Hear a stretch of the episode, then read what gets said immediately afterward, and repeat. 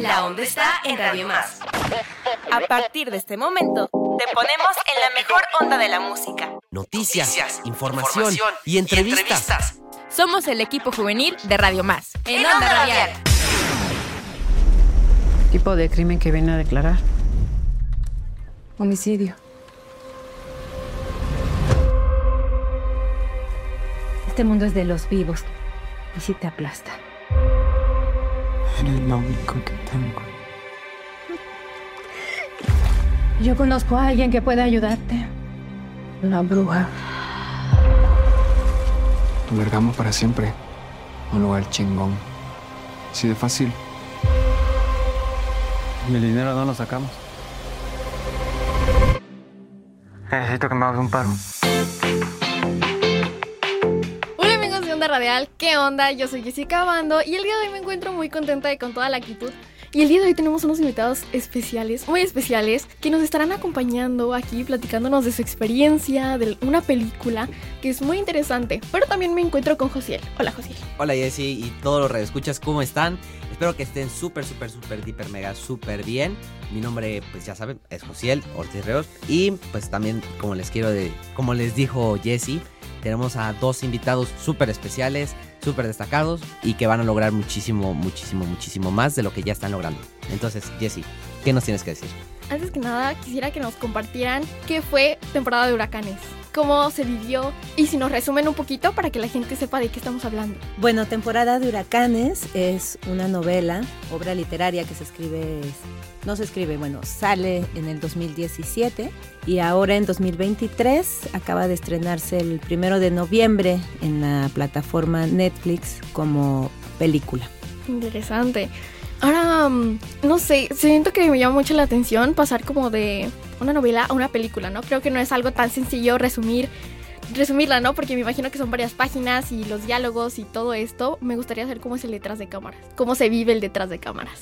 Es muy mágico. En realidad, eh, varios del elenco somos ajenos al cine, entonces esa duda que tú tenías yo la tenía hace un año y es muy, es muy lindo porque cuando te das cuenta cómo lo que ves en la pantalla se armó desde atrás de la cámara, mm, no sé, spoiler, no, no, no hay spoilers, pero muchos de los, de los spots en donde se grabó, eh, por ejemplo, la casa de la bruja son dos casas, ¿no? O sea, para nosotros al ver la película es una sola casa.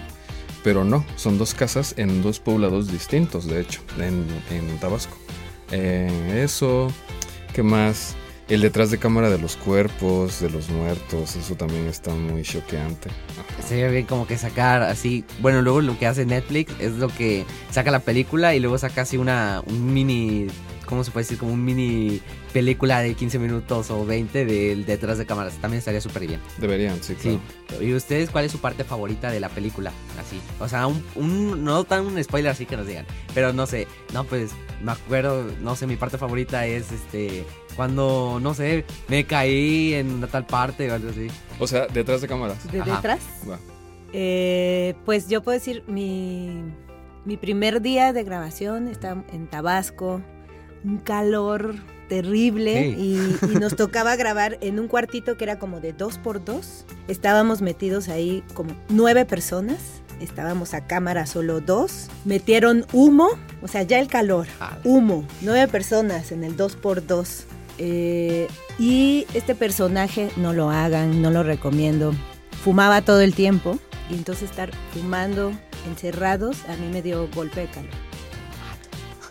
Todos sus, Es- sus efectos.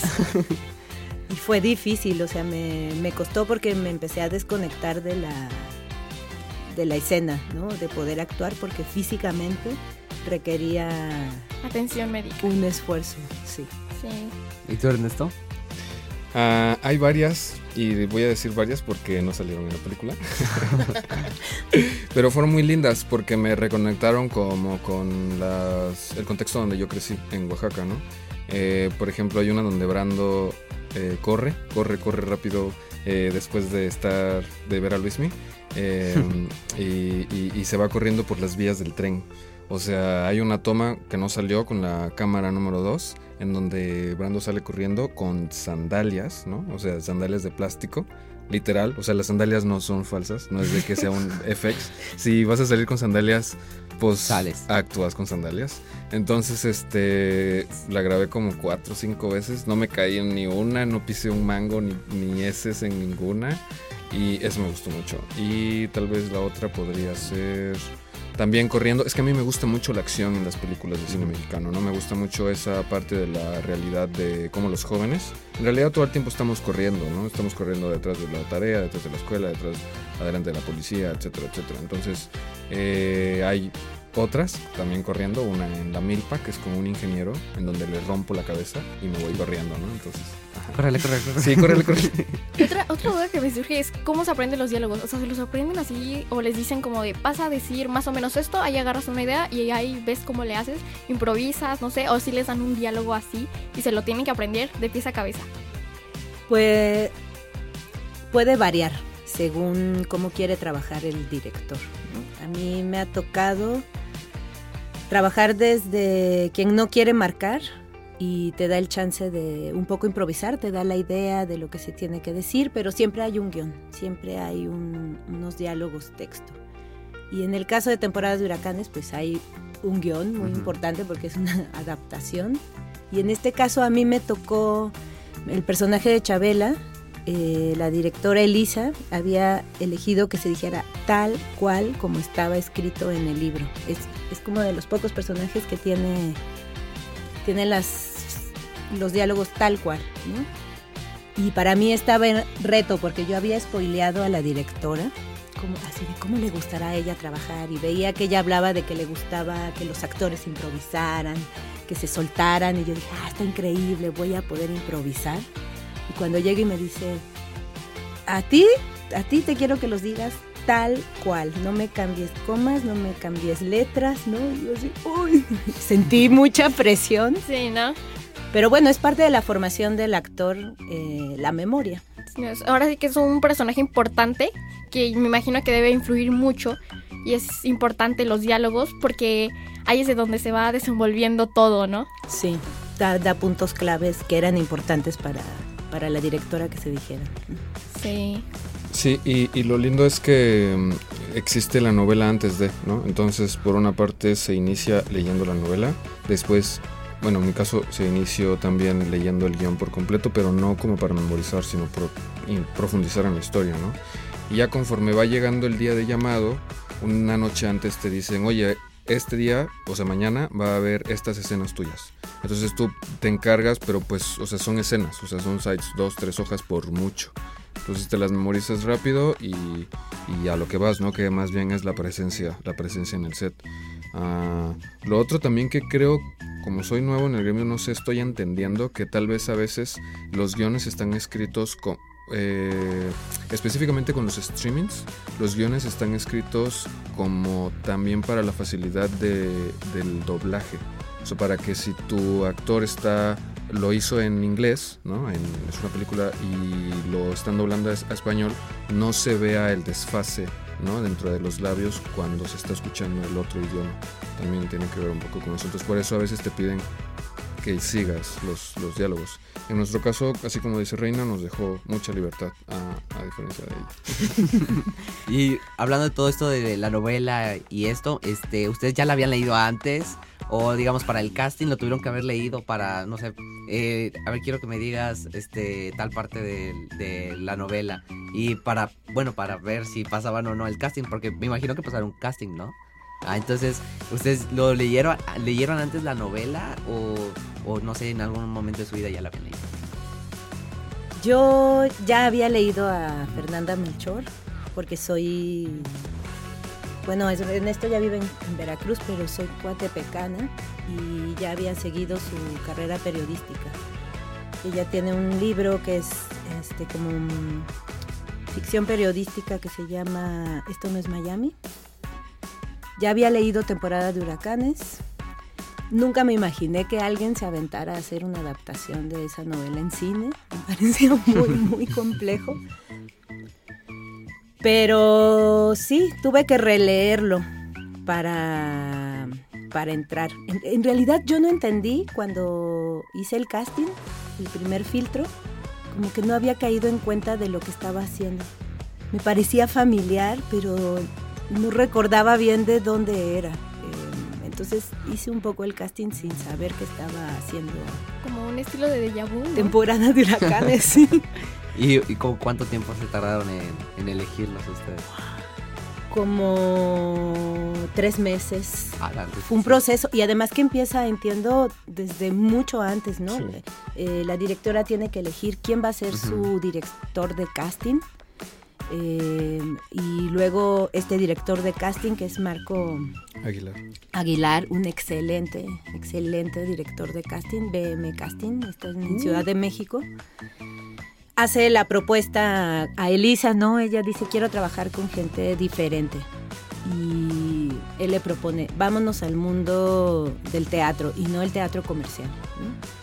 Y él le abre un abanico de las posibilidades, ella elige a quienes quiere ver, entonces te dan una escenita a trabajar, a, a raíz de la pandemia, en los castings se vuelven mucho video, puedes grabar tu, tu audición.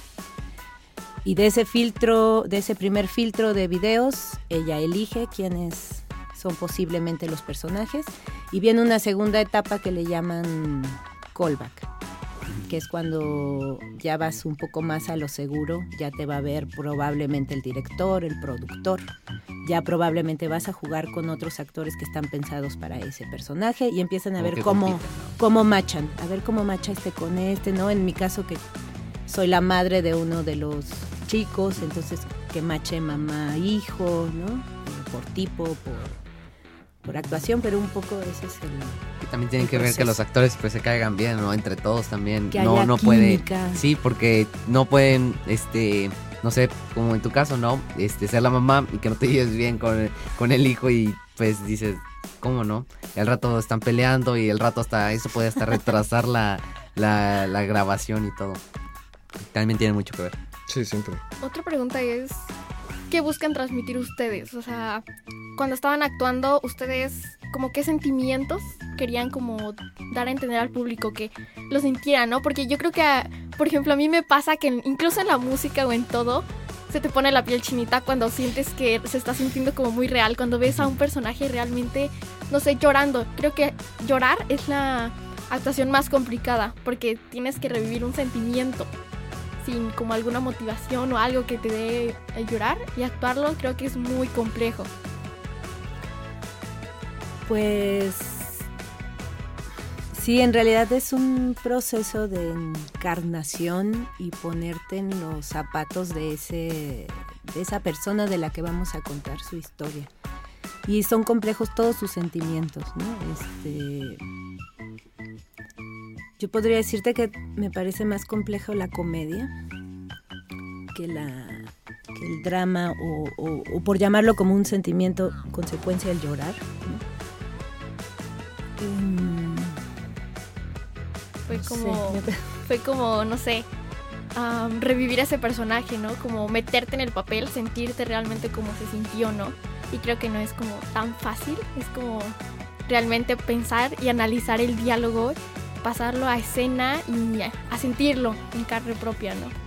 Yo podría compartirles que el, personaje que interpreto de Chabela era me, toca mucho, me conmueve mucho su historia. Eh, Elisa y yo creo que todos fue el punto de encuentro de hablarnos de los niños que no pasan por esta escuela del amor, que no son contenidos por el amor y por qué llegan a ser ese tipo de adultos. En este caso yo ya soy un adulto y mis sentimientos estuve trabajando conmovida, rota todo el tiempo y lo que me mantenía a seguir era este darle un darle amor, darle amor a, Chabela. Poder contar desde, el- des- desde su desamor su historia. como darte cuenta lo que es la vida real, ¿no? Dejando las películas comunes, por decirlo así, de Hollywood y todo eso. Es como ver lo que es la vida realmente, ¿no? En lugares donde no se tienen nunca a veces portu- oportunidades como otras personas.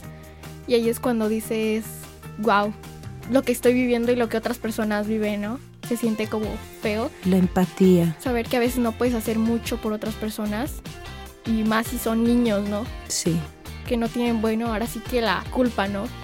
Y... Sí, no, y justamente eh, yo sí creo firmemente que el cine puede cambiar y que puede hacer reflexionar y que puede ser un eh, punto de encuentro y de quiebre, ¿no? O sea, desde ahí parte siempre la, como la, concepción del arte escénico.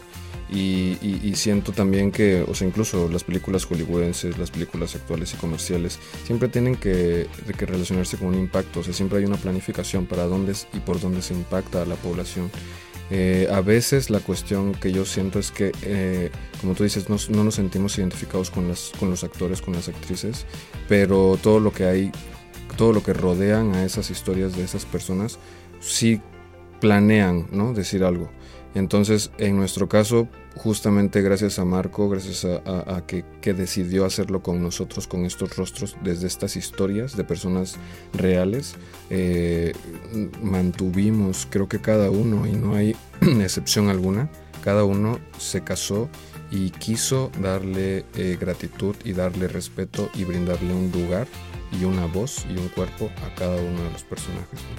Sin, o sea, no hay excepción justo Brando también muchos niños, muchos jóvenes, ¿no? O sea, y se identifican y se van a identificar y yo sabía que algo, que algo se tenía que hacer con ese personaje y que no solamente tenía que ser el vato malo, enfermo de la historia y pasar desapercibido, en realidad había algo profundo y justo agradezco mucho que Fernanda, que la escritora pues me haya mandado un mensaje en algún momento y me dijo, güey, qué buena onda, ¿no? Que, que, que, que le diste esa sensibilidad que yo no sentía que iban a encontrar para Brando y, muchas gracias. Y ahí en ese momento, o sea, cuando la escritura te, dice, te dice, le, diste lo que yo quería a mi personaje, es como... El sentimiento de lo logré. Sí, sí, así. Qué bueno. ¿Y ustedes cuál es la enseñanza que les dejó su personaje? Porque pues de tanto hacerlo y todo eso, pues les deja una enseñanza, ¿no? ¿Cuáles son? ¿Cuál es la enseñanza? Tal vez no rendirse, motivarse más, echarle ganas siempre a todo. Valorar como... A pesar de las adversidades y todo eso, siempre a salir adelante, no sé, como que enseñando. Personal, eh, ser consciente de mis privilegios.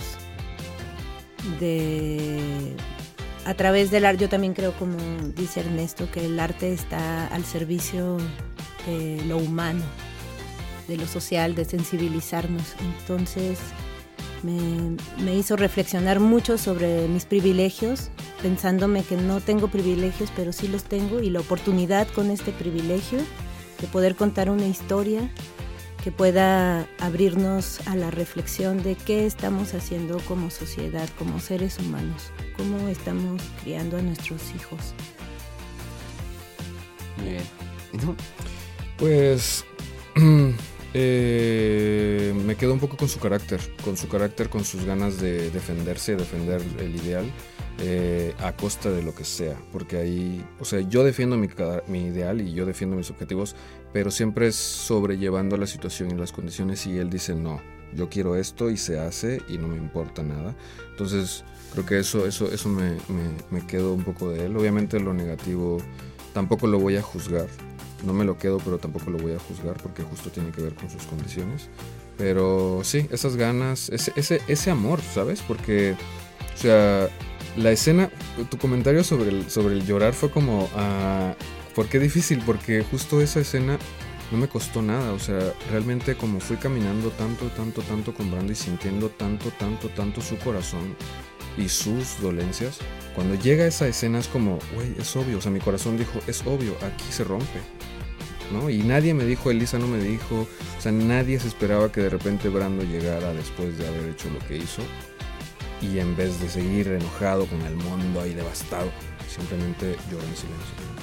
Entonces, este, sí, o sea, me quedo con su amor a la vida, a sus amigos, a, Luis Mía, al otro, a lo ajeno, ¿no? Yo para ir tristemente cerrando este programa, ¿qué mensaje le darían a la audiencia y que nos comparten sus redes sociales para que los puedan seguir apoyando?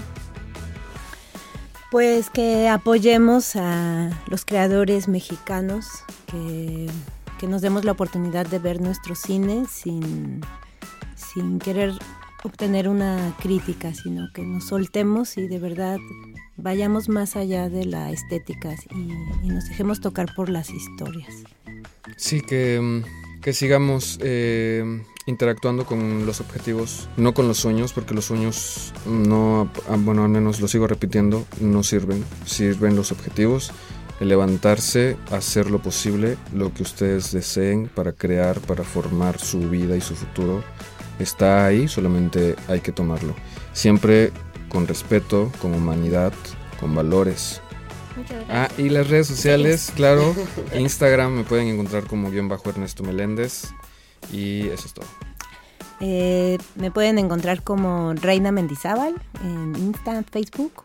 Y bueno, tal vez les cueste en Insta porque aparezco como Rey Cuica, guion bajo Yolo Cuica. ok. Bueno, excelente. Yo soy Jessica Bando y fue un gusto compartir este programa con ustedes. Muchísimas gracias por tomarse el tiempo de venir y de compartir su experiencia con nosotros y con la audiencia. Bueno, yo soy José Ortiz Ríos y nos escuchamos en la próxima y muchísimas gracias por estar aquí y responder todas, todas nuestras preguntas y espero que pues este tiempo pues también nos haya hecho reflexionar, se la hayan pasado súper chido y pues todo. Muchas gracias. Gracias. Gracias. Adiós. Adiós. Adiós. Seguimos con más.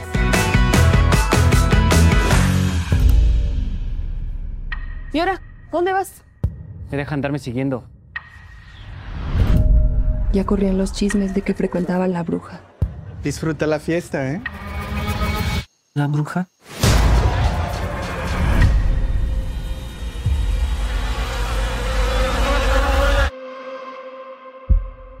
Ustedes no teman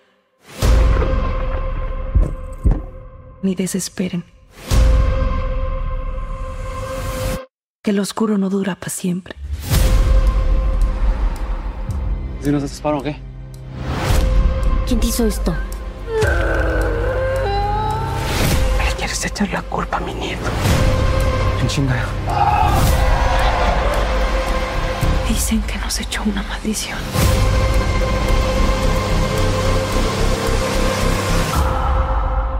La temporada de huracanes se viene fuerte.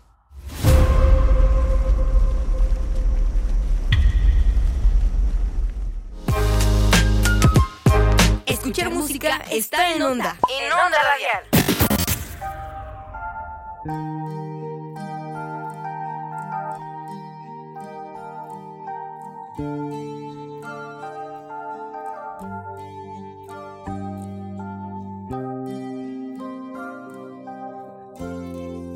Déjame volver, volver contigo.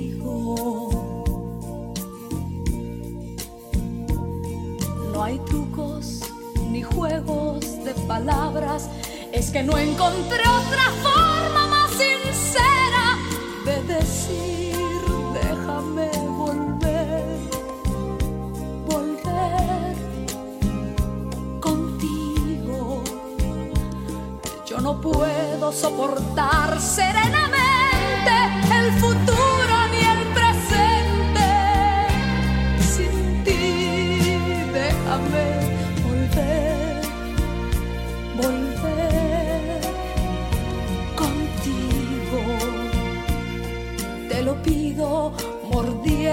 los labios. No me importa lo que pase ni me importa el que dirán. Seré tu amante o lo que tenga que ser. Seré lo que me pidas tú. Amor, lo digo muy de veras. Haz conmigo lo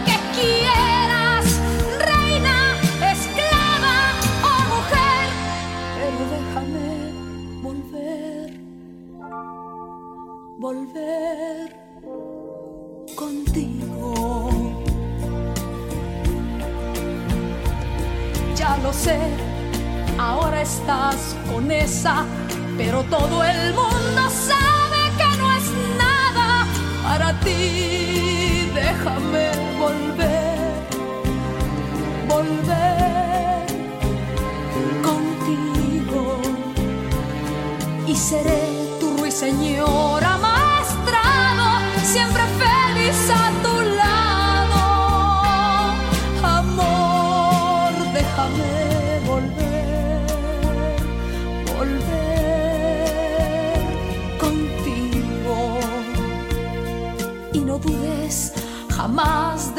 palabras. Yo te juro por mi vida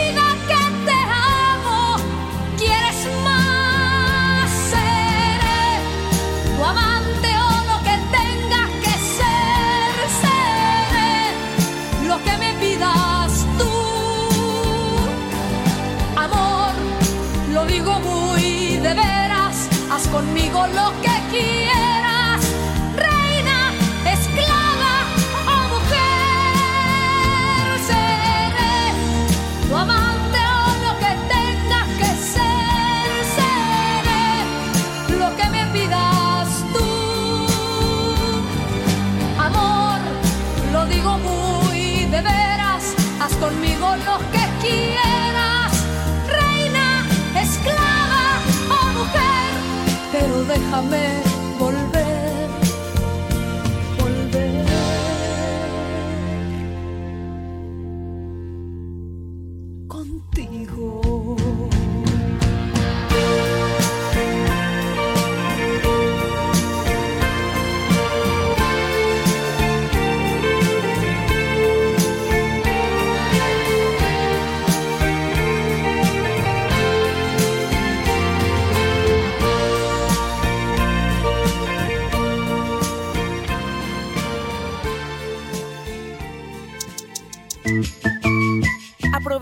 pausa. Para comunicarte con nosotros. Envía tu WhatsApp al 2288 4235 07.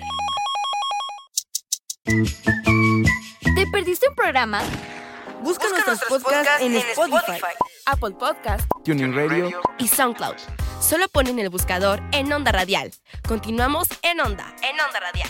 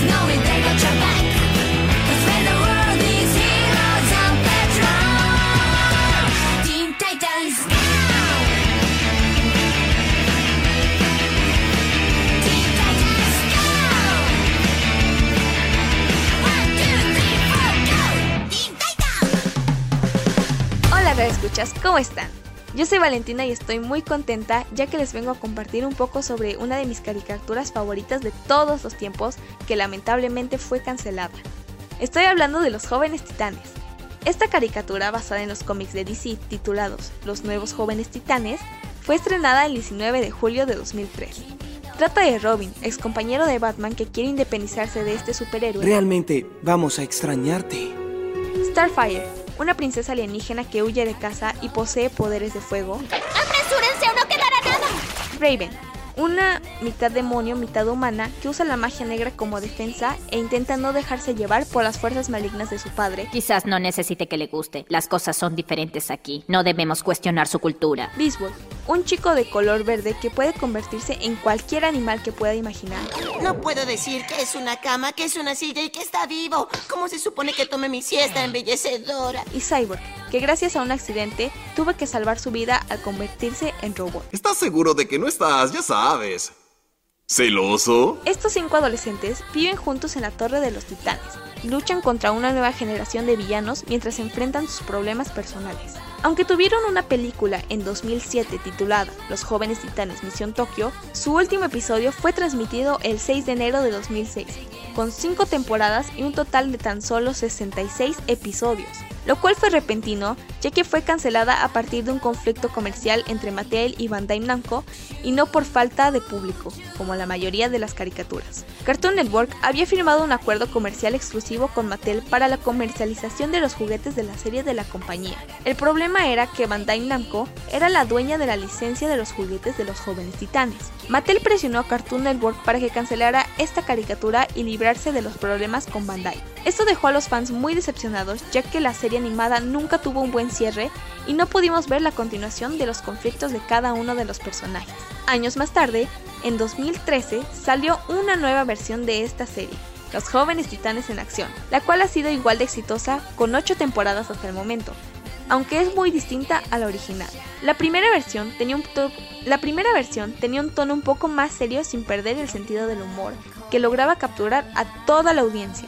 La segunda versión es un poco más infantil y no tiene una historia fija que seguir a comparación de la otra. Aún así logra capturar con su simplicidad a todo el público.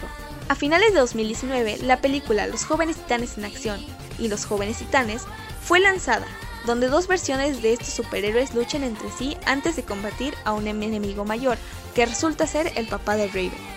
Existe una gran discusión acerca de cuál es mejor. Personalmente creo que ambas son entretenidas e interesantes, claro a su propio modo. En caso de que ustedes mismos quieran comprobar cuál es mejor, las pueden ver por HBO. La considero una de mis series favoritas, ya que estos personajes marcaron mi infancia y hasta el día de hoy puedo repetir mis capítulos favoritos y saberme los diálogos completos. No sabría decir cuál de las dos prefiero más, aunque he visto las dos enteritas y las tengo, se las recomiendo demasiado a Red Escuchas. Y yo quisiera saber, ¿tú qué otras series o caricaturas que han sido canceladas conoces? Recuerda que nos pueden mandar sus mensajes al 2288 42 3507 o pueden escribirnos en nuestras redes sociales. En todas nos encuentran como Radio Más. Yo soy Valentina y nos escuchamos hasta la próxima.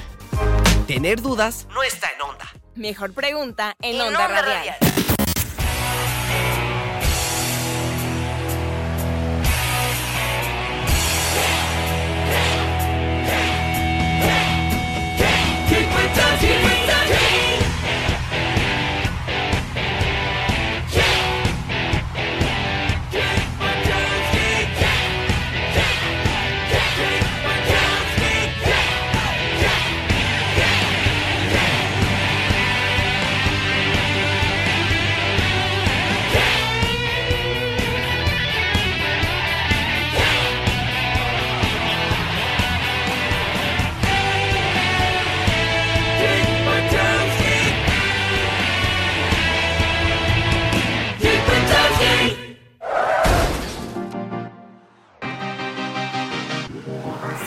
bienvenidos Radio Escuchas a una nueva cápsula. Soy Andrea Silva y espero que hoy se encuentren perfectamente bien. Hoy les vengo a platicar sobre una serie que yo amaba de verdad. Me emocionaba cada vez que la anunciaban. Me recuerda mucho a mi niñez, pero lamentablemente ha sido cancelada. Les estoy hablando de Kick Budowski, medio doble de riesgo, la mejor serie de todo el mundo. Esta es una serie animada de televisión estadounidense creada y producida por Sandro Corsaro. sobre Clarence Francis Kipodowski, el personaje principal. Es un acróbata aficionado imprudente, temerario, bajito y amante de los desafíos extremos cuyo objetivo en la vida es convertirse en el mejor doble de riesgo y abrazar cada día como si fuera su propia película de acción. Se convirtió en la cuarta serie original de Disney XD y fue la primera serie animada de este tipo. El programa se estrenó el 13 de febrero de 2010, con dos episodios transmitidos el primer día. Se produjeron 52 episodios. Ahora que ya saben un poco del contexto de esta serie, les describiré físicamente a Kik. Es bastante bajito y tiene los ojos azules, cabello castaño. Algo muy característico de él es que siempre usa un casco blanco con una franja roja, al igual que su traje, y como accesorios usa botas y guantes amarillos que combinan. Sus papás son Harold y Honey Podowski, y su hermano Brad Podowski, quien hace lo posible por causar problemas a Kik o sabotear sus acrobacias. Nunca pierde la oportunidad de fastidiar, golpear, insultar o burlarse de su hermano menor, a quien siempre llama loser. Y bueno, Radio Escuchas, espero que como a mí, a ustedes les haya brindado memorias o recuerdos de cuando veíamos este tipo de series. Soy Andrea Silva y gracias por escuchar esta cápsula. Sigan escuchando Onda Radial y Radio Más.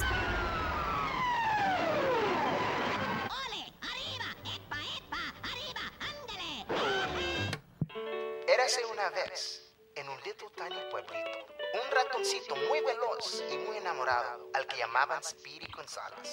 Esta es su historia y lo que pasó cuando su novia Rosita se fue. Y dice más o menos así.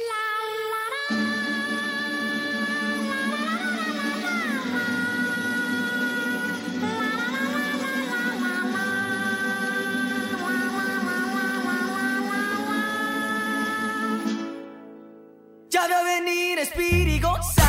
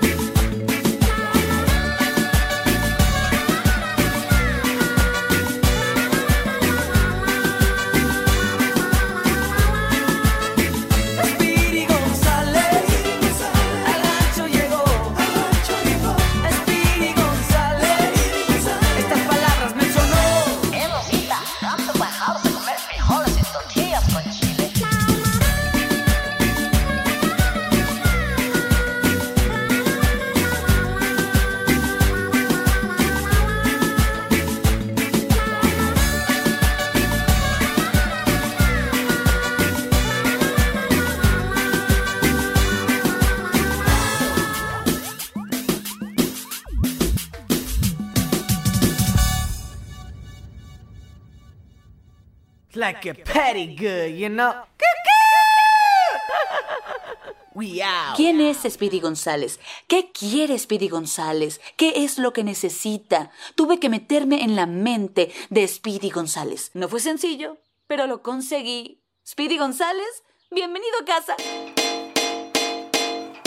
Hola, yo soy Nicole Jacinto y el día de hoy les hablaré sobre un personaje que la gran mayoría de gente conoce. Me refiero a Speedy González, o como algunos lo llaman, el ratón más veloz de todo México. Si se podrán dar cuenta, este personaje tenía un programa dirigido solo para él.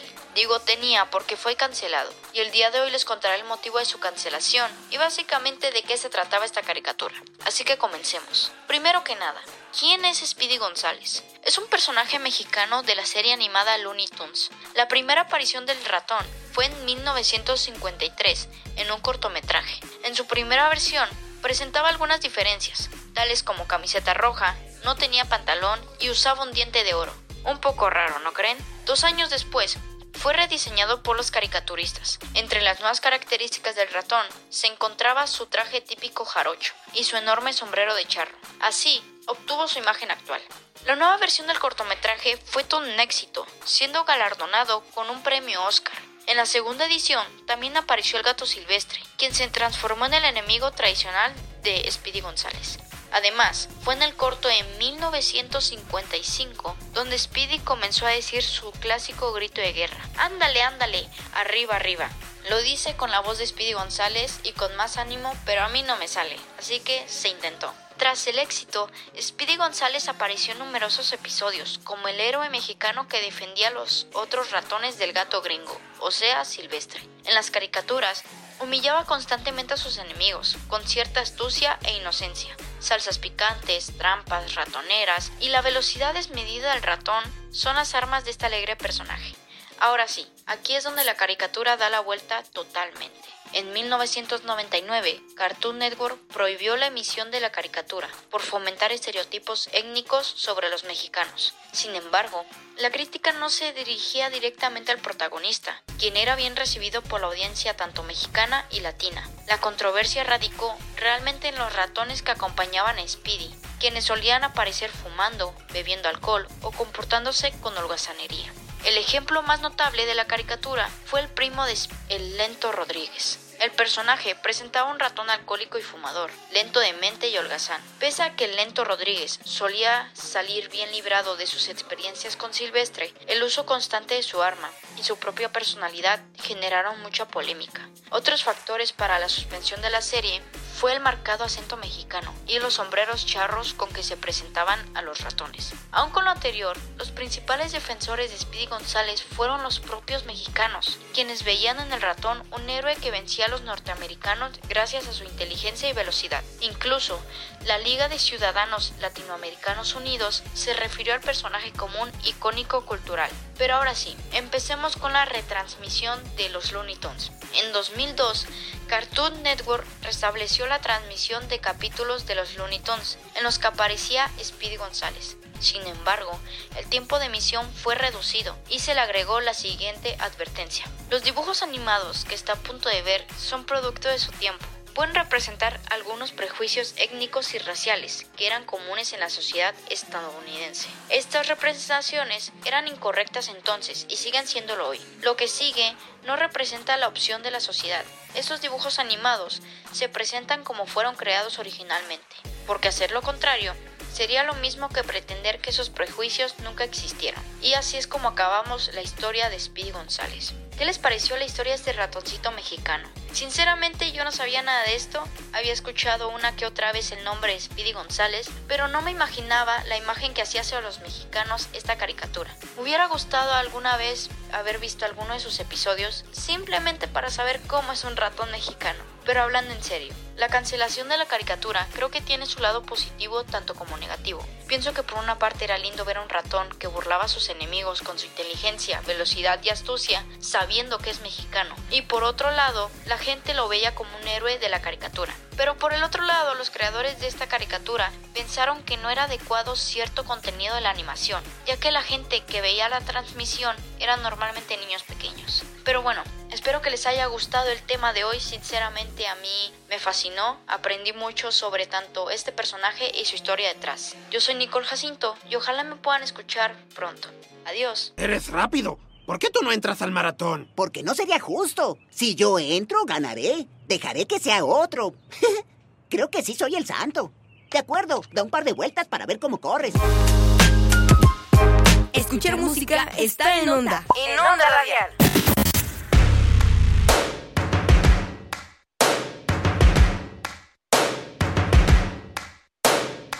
First things first, I'ma say all the words inside my head. I'm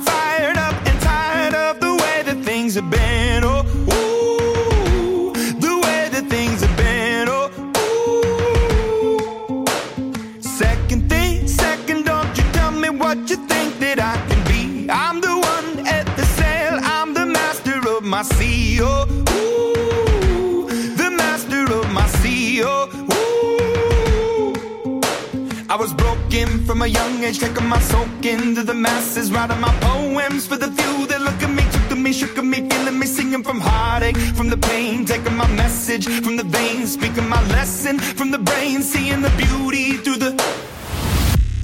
Hey, you me up, you me up, believe.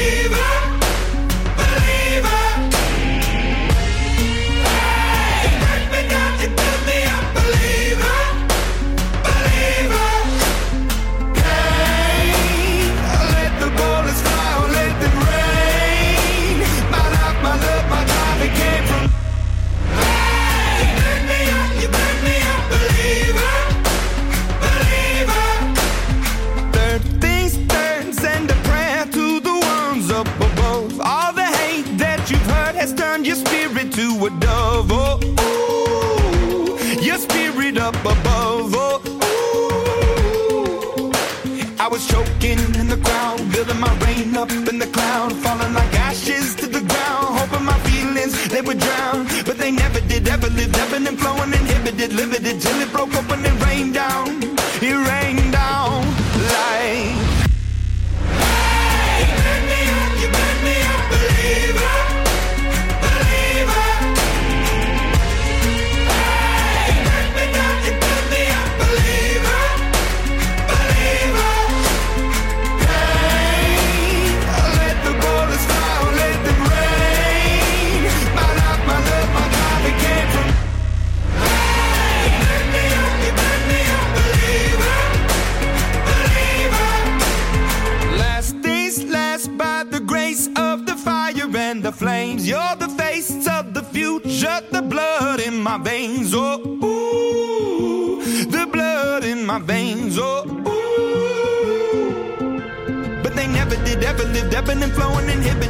it till it broke.